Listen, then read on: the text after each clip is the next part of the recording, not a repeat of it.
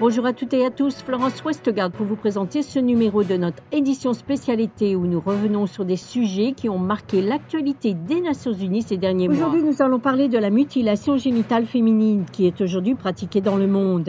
Ainsi, plus de 200 millions de femmes et de filles vivantes aujourd'hui ont subi des mutilations génitales et on estime qu'en 2023, 4,2 millions de filles risquent d'y être soumises.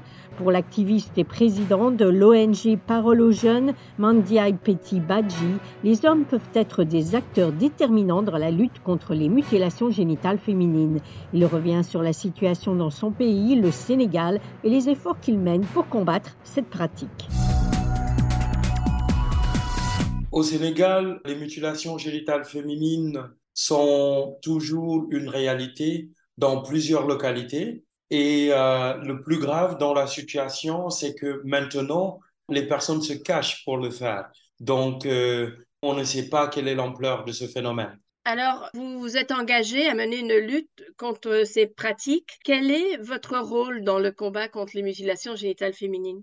Moi, en tant que CEO d'une plateforme qui s'appelle Parologène, je pilote des programmes visant à améliorer la santé sexuelle et reproductive des filles et des femmes, surtout dans la lutte contre les mutilations génitales féminines. Donc, on intègre notre plaidoyer et depuis toujours, nos programmes sont conçus pour mettre les humains, les filles et les femmes au cœur de nos actions. Euh, si nous prenons par exemple l'exemple de nos actions dans le sud du Sénégal, où les mutilations génitales féminines sont de plus en plus accrues, nous avons mené plusieurs campagnes, dont Touche pas à ma sœur, pour protéger les filles contre toute forme de pratique néfaste, particulièrement l'excision, Touche pas à ma sœur a donné naissance également à un autre programme qui s'appelle New Deal, qui est un pacte communautaire basé sur trois engagements et également basé sur euh, un peu ce que l'UNFPA appelle zéro décès maternel, zéro besoin non satisfait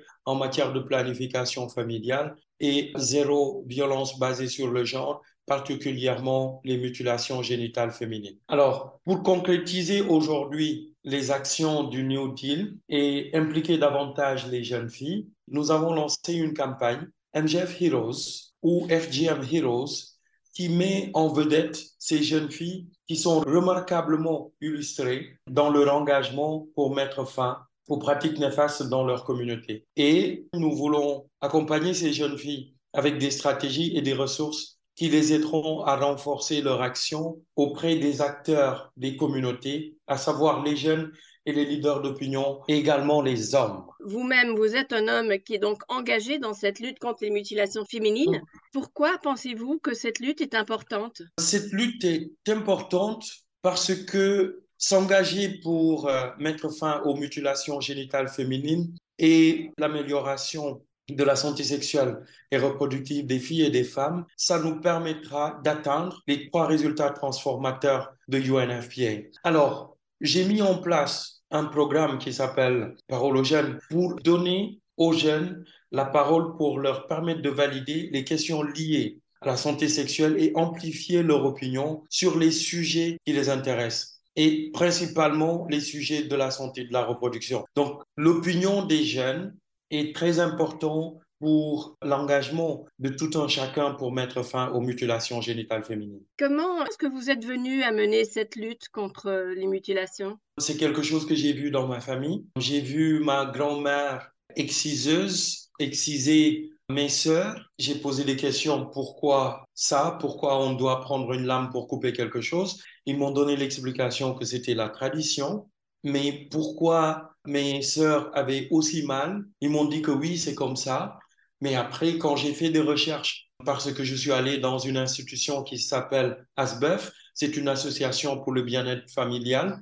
Alors, ils m'ont dit que oui, c'était une pratique culturelle, mais qui avait des conséquences désastreuses. Et j'avais déjà perçu cela par rapport à mes sœurs qui étaient à la maison. Et de là, j'ai décidé de mettre fin à cette pratique. Et c'est ainsi que se termine ce numéro de notre édition spécialité. Vous pouvez retrouver tous nos articles et programmes sur notre site internet et nos réseaux sociaux Facebook et Twitter. Merci de votre fidélité et à bientôt.